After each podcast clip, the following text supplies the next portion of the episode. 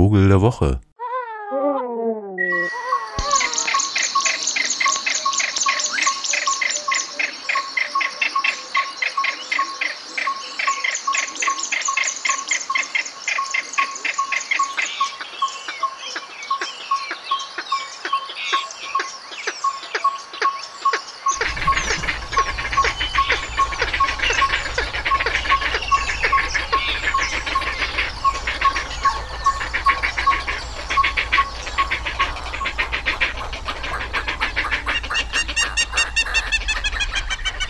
Naja, ich bin ein bisschen aus der Zeit gefallen. Ich habe äh, festgestellt, dass ich, als ich in Berlin während des Arbeitens mal in den Himmel geguckt habe, dass dann die Mauersegler doch da waren, endlich. Viel zu spät, wie überhaupt mehrere Vögel dieses Jahr sehr spät ankamen, wo man nicht so genau weiß, warum eigentlich.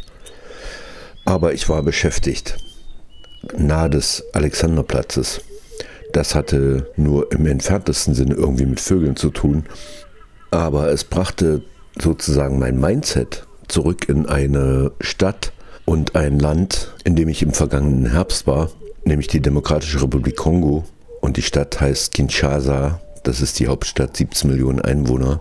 Denn unsere Freunde aus Kinshasa waren in dieser Woche in Berlin und haben ihr Konzept des Kinsonsi, der geheimen Absprache, um wieder aktiv in die Gesellschaft zurückwirken zu können, versucht in die Reichshauptstadt zu bringen, in der vor 140 Jahren ja auch die Berliner Konferenz stattgefunden hat, in deren Ergebnis der afrikanische Kontinent aufgeteilt wurde nach Interessensgebieten der Kolonialmächte.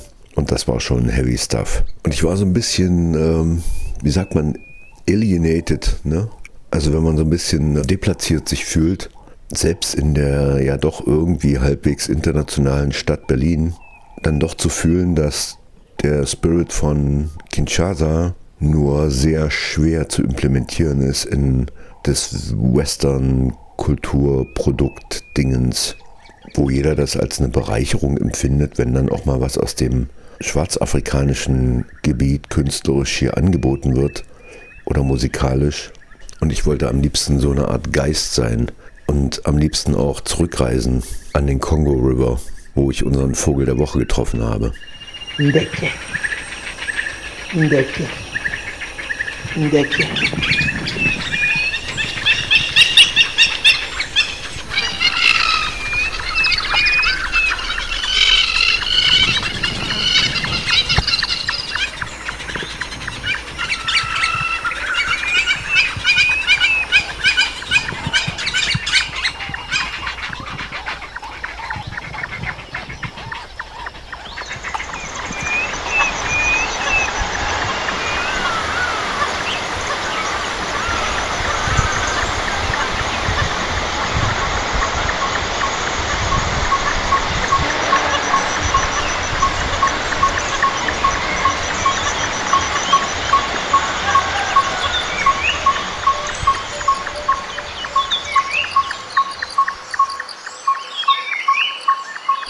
Dort im Flachwasser am Rand dieses wirklich wilden, riesigen Kongo-Flusses, der Kinshasa von der anderen, immer noch kolonial beeinflussten Stadthälfte trennt, dem anderen Kongo sozusagen.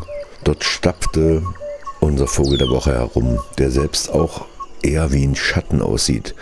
Hat mich schon als Kind fasziniert. Der Hammerkopf sieht eigentlich aus wie so ein kleiner Reiher, aber durch seinen eigentümlichen Schnabel, daher hat er auch den Namen bekommen, der recht mächtig ist. Nicht so breit wie der Schuhschnabel, aber schon für einen ähm, Schreitvogel ungewöhnlich kräftiger Schnabel, der so direktamente in die Kopfform übergeht und dann hat der Hammerkopf auch hinten noch so am am Hinterkopf so ein Federschopf, der noch weiter nach hinten geht und diese Form noch verstärkt, sodass das wie so ein Keil aussieht. Und der ganze Körper ist so dunkles Grau, zumindest in der westafrikanischen Variante, und hat recht kurze Füße, ist also irgendwie schon eine andere Erscheinung als so ein Reiher, obwohl er eben auch fischt und gehört nach genetischen Untersuchungen auch gar nicht zu den Reihern, sondern eher zu den Pelikanvögeln. Und dann eben so weiter verwandt eben mit dem Schuhschnabel, der eben auch kein Reiher ist sondern eben eine so eine ganz absonderliche Form, die sich im afrikanischen Kontinent herausgebildet hat und eine eigene Familie gegründet hat, sozusagen, deren einziger Vertreter er ist.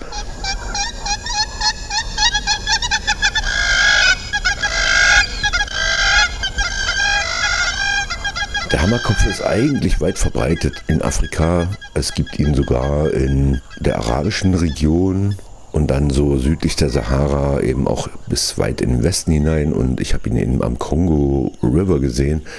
Das heißt, es ist jetzt gar nicht so, ein, so eine Ausnahmeerscheinung, aber eben, man sieht ihn auch irgendwie nicht so häufig.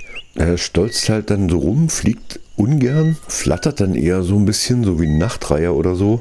Also ist jetzt nicht so ein toller Flieger und ist super speziell, was sein Nest angeht. Der hat nämlich irgendwann beschlossen, dass sein Nest absolut safe sein soll und baut ein riesiges Nest in Bäumen oder auch gerne mal auf erhöhten Felsen oder so, nahe Feuchtgebieten. Und das kann gerne mal bis zu 8000 Einzelteile meinen. Dieses Nest ist also fast fünf, sechs Mal so groß wie er selbst. Und nicht genug damit, er überdacht es auch noch und baut dann so eine Einstiegsröhre, um da reinzuschlüpfen. Und das, da das so groß ist, dieses Nest, ist das dann wie so eine Art äh, Familienangebot mit ganz anderen Leuten. Also in dem Fall natürlich nicht Leuten, sondern mit anderen Tieren.